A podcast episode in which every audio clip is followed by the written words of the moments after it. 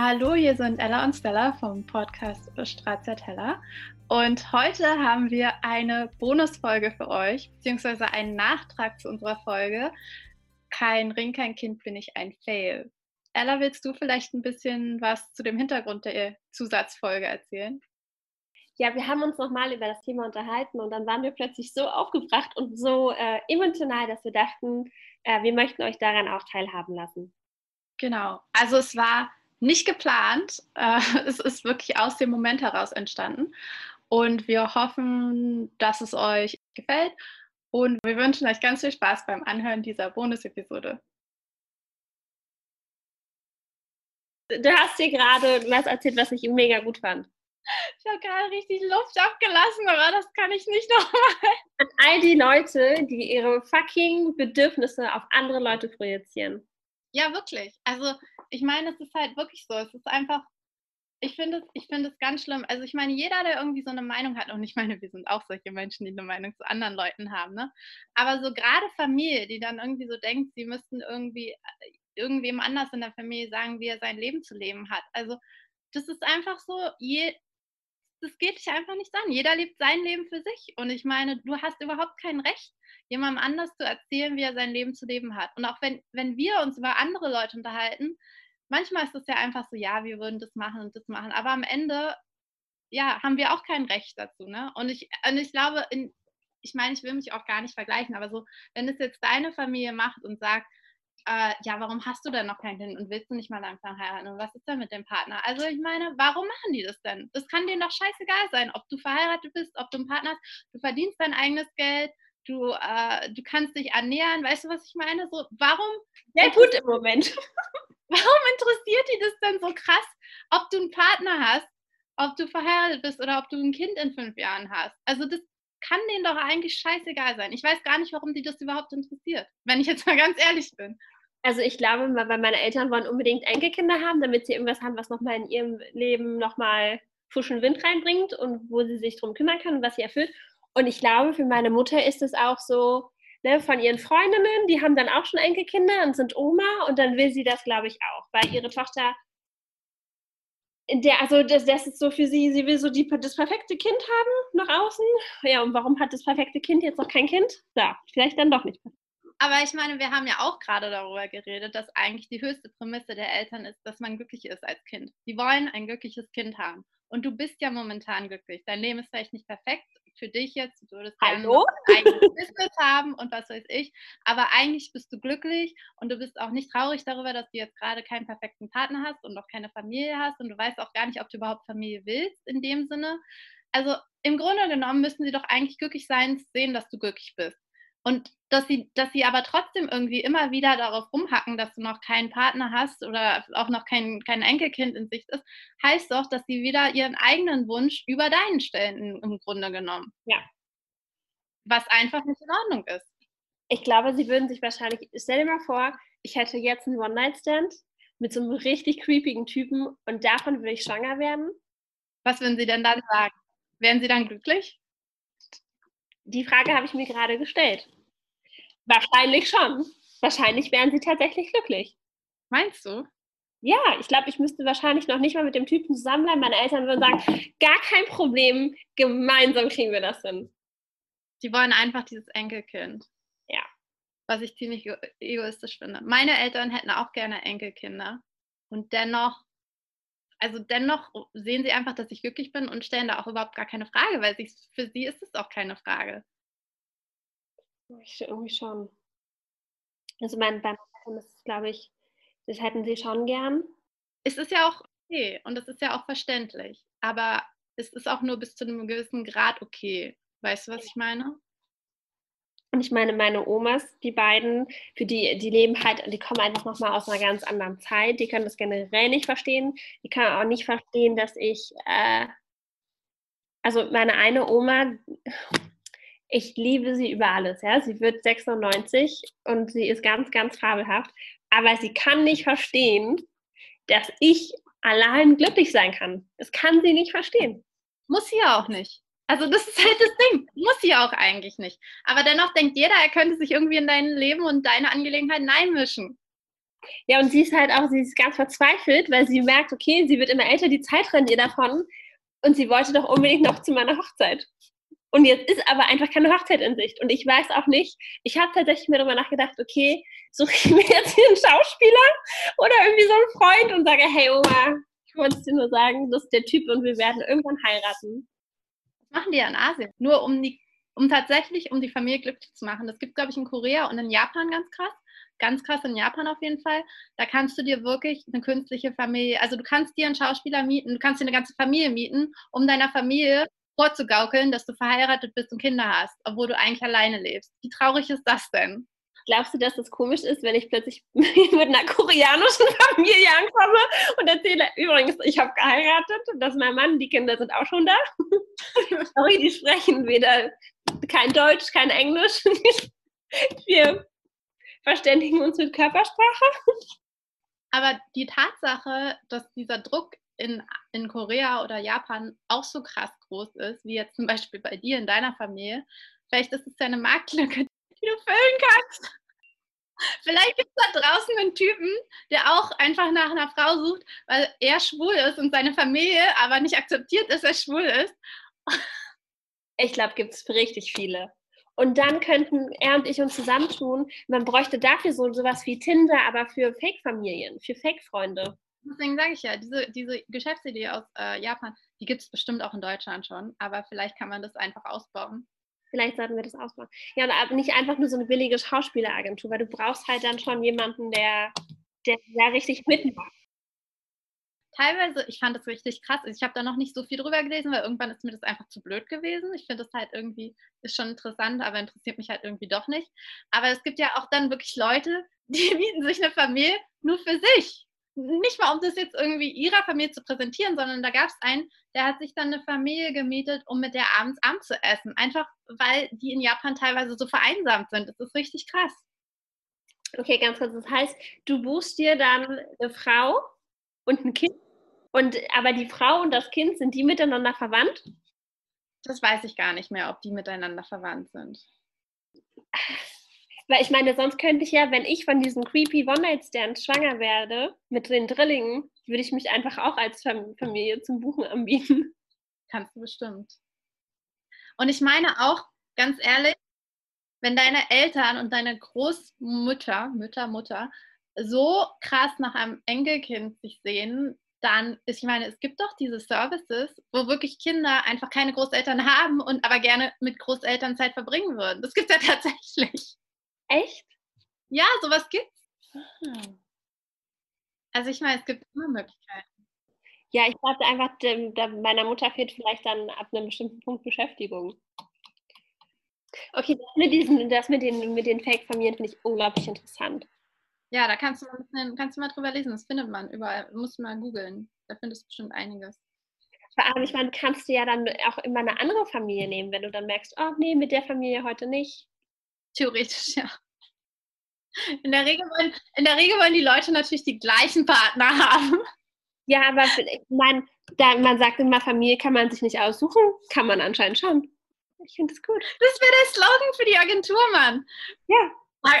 Familie kann man sich nicht aussuchen, von wegen. ja. Krass, das ist richtig gut. Und ich frage mich, aber hast du dann mit dieser Fake-Familie auch so diese typischen Streits? Wer bringt den Müll runter? Was heute schon einkaufen? Oh, du hast wieder die Milch offen, keine Ahnung, offen stehen gelassen. Also das kann man bestimmt alles in den Vertrag einbauen. Wow. Okay, okay. Ich, ich glaube, ich beschäftige mich damit jetzt mal. Mach mal. Aber ich möchte dann wirklich auch mit einer koreanischen Familie ankommen. Ah, das finde ich auch richtig gut. Ich, ich würde auch gerne mal wissen, wie deine Familie dann reagiert. Also ohne Scheiß. Sind sie dann immer noch begeistert oder sind sie dann eher so, mm, damit haben wir jetzt nicht gerechnet? Ja, also das wäre witzig. Auch einfach schon so eine fertige Familie, wo ich sage, ja, ich wollte es euch erst nicht sagen, aber ich habe eigentlich seit drei Jahren schon einen Mann und ein Kind und ähm. Das ist der Grund, warum ich die ganze Zeit immer in Asien war. Ich wusste nur nicht, wie ich es euch beibringen soll. Wäre das nicht richtig witzig? richtig witzig. Ja, ich meine tatsächlich, ich war lange weg. In der Zeit hätte ich auch ein Kind kriegen können. Ha! Oder drei. Aber blöd ist ja auch, ne, wenn du dann immer deine Familie buchst und die auch anderen Leuten zeigst und dann hast du ein wichtiges Event und dann kann die Familie nicht, dann kannst du die nicht buchen, weil jemand anderes die gebucht hat und dann musst du plötzlich eine andere Familie buchen. Nee, dann sagst du, deine Familie ist verhindert. ja, das ist sie dann wirklich. Nein. Aber ich finde es gut, dass dir das bewusst geworden ist, als du den Artikel geschrieben hast. Ja. Weil es ist halt wirklich so. Es hat auch was, in gewisser Art und Weise hat es auch was mit Respekt zu tun, finde ich. Ja, da hast du recht, ja. Und Grenzen. Also so ja. die Grenzen einfach einhalten, genau. Ja, ja das ist äh, schwierig. Es ist nicht fair, dass sie sich da. Aber es ist auch, also ich meine, gleichzeitig muss ich auch sagen, hat es ja auch ein Stück weit doch auch mit dir zu tun, denke ich. Weiß ich nicht. Das, warum, warum können sie dich dann damit irgendwie so unter Druck oder warum lässt du dich dann immer noch mit dem Thema so unter Druck setzen. Weil ich weiß, als ich, ähm, als ich noch A gedatet habe, hat mein Papa ja auch am Anfang die ganze Zeit immer gefragt, wann heiratet ihr denn, wann heiratet ihr? Und ich meine, da hatte ich ja schon Partner. Und ähm, ich habe mich davon null beeinflussen lassen. Also ich lasse mich davon auch sehr, ich glaube, relativ wenig beeinflussen. Relativ wenig. Es ist halt einfach, irgendwann denke ich, ich weiß halt einfach nicht mehr, was ich sagen soll bei solchen Sachen. Ich würde halt einfach gar nichts mehr sagen. Habe ich bei meinem Papa dann auch irgendwann nicht mehr. Ich glaube, das ist das Sinnvollste, ne? Ja, weil ich meine, was sollst du dann auch sagen? Also, aber das Schlimme ist ja auch, dass ich bei solchen Sachen, zum Beispiel, ich habe jetzt ein paar Mal einen Typen getroffen und ähm, ich meiner Mutter sehr seicht nur davon erzählt. Sie macht daraus ein riesen Ding. Also das ist es gar nicht. Weil sie es einfach so, so sehr sich, sich, sich wünscht für mich. Hast du sie mal gefragt, warum? Nee. Mach das doch nächstes Mal. Vielleicht hält sie ja dann auch mal, sorry, dass ich es jetzt so sage, aber vielleicht hält sie dann mal ihre Klappe. Weil wenn du das zurückgibst und sagst, Mama, warum willst du denn unbedingt, dass ich jetzt einen Mann habe, dann muss sie ja erstmal darüber nachdenken und vielleicht stellt sie die Frage dann einfach nicht mehr nächstes Mal. Ich glaube, dass es so für sie ist es wahrscheinlich dieses heile Weltdingens. Ja, aber das muss sie dir dann auch erstmal so sagen, weißt du, was ich meine? Das stimmt. Ich werde sie mal fragen nächstes Mal. Weil ich meine, plötzlich war ich auf einmal mit dem Typen zusammen. Ich wusste gar nichts davon. Also das hat sie daraus gemacht und ich habe nicht im Ansatz auch nur sowas davon erzählt. Nicht im Ansatz, dass ich mit dem zusammen bin. Auf gar keinen Fall. Sehr, also wirklich weit davon entfernt. Ich habe noch nicht mal erwähnt, dass ich, dass ich, äh, dass ich verliebt bin. Nicht mehr sowas hätte ich, habe ich gesagt. Und dann fragt sie mich so drei, äh, nicht drei Wochen später, irgendwie weiß ich nicht, eine Woche später, ja, ähm, und wie geht's deinem Freund? Und ich war erstmal so, hm. Aber deine Mama kennt wahrscheinlich sowas wie Casual Dating auch gar nicht so richtig. Ey, meine Eltern haben sich in einem Club kennengelernt, hatten ein halbes Jahr eine Beziehung, haben beim ersten Date miteinander geschlafen, hatten ein halbes Jahr eine Beziehung. Ja, das kennt die schon. Da braucht sie jetzt nicht zu mir mich fragen, oh, was macht denn dein Freund? Und mein Vater, also am Anfang ist eigentlich voll süß. Ich habe dann meinen Vater gefragt, ja und, wann wusstest du, was das, dass es was anderes ist? Und war so, oh ja, dann habe ich da mal geschlafen, habe ich nochmal da geschlafen, habe ich irgendwann nicht mehr mit anderen geschlafen und dann hat er praktisch irgendwie bei ihr gewohnt und dann, dann waren sie irgendwie.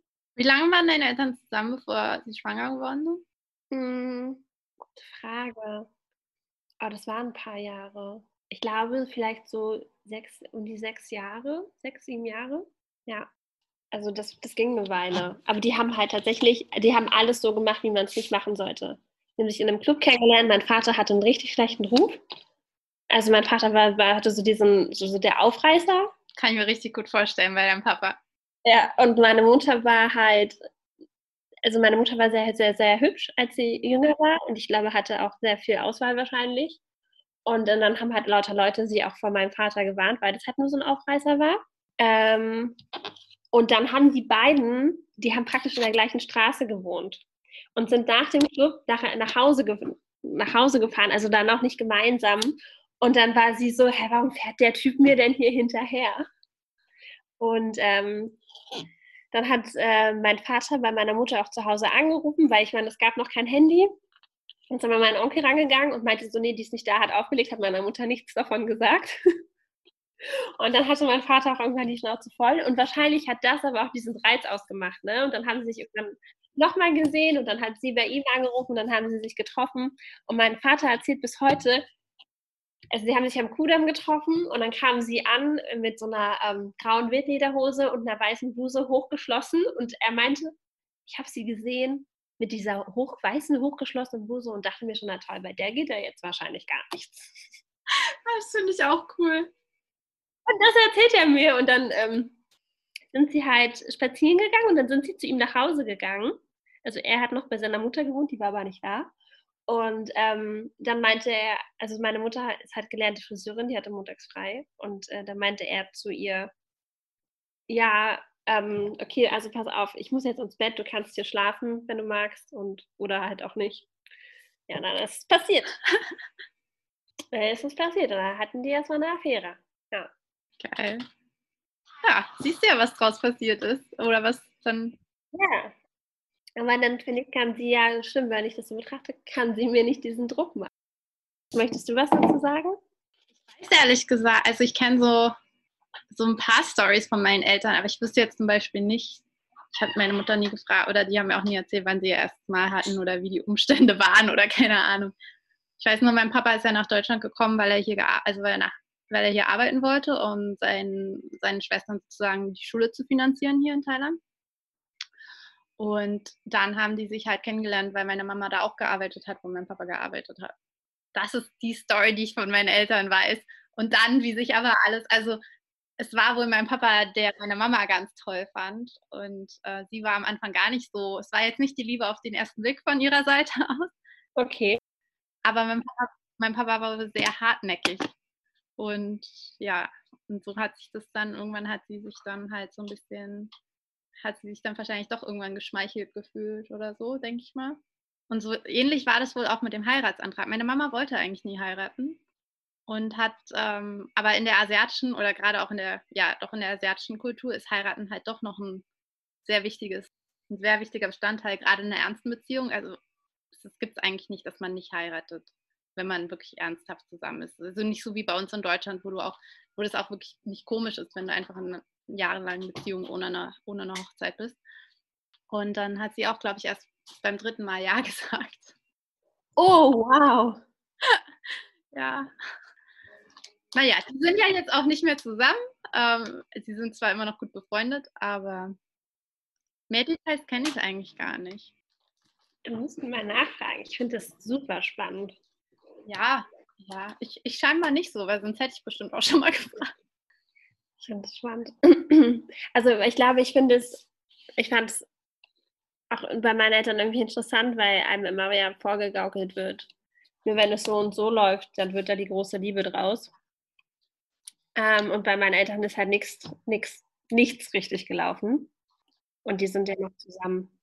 Ich weiß auch bei meinem, einem meiner Ex-Freunde, da war zum Beispiel die letzte Hochzeit, also die Mama war mehrmals äh, in einer Partnerschaft. Ich weiß nicht, ob sie immer verheiratet war, aber die, der, der, jetzt, der jetzige Mann, den sie hat, die haben zum Beispiel, glaube ich, nach vier Monaten geheiratet und die sind jetzt auch schon jahrelang zusammen. Also es ist immer relativ, so egal wie lange oder kurz zusammen bist. Wenn's, ich glaube einfach, wenn es passt, dann passt es und dann ist es auch egal, wie lange du zusammen warst oder nicht zusammen warst. So, das macht dann ja. keinen Unterschied.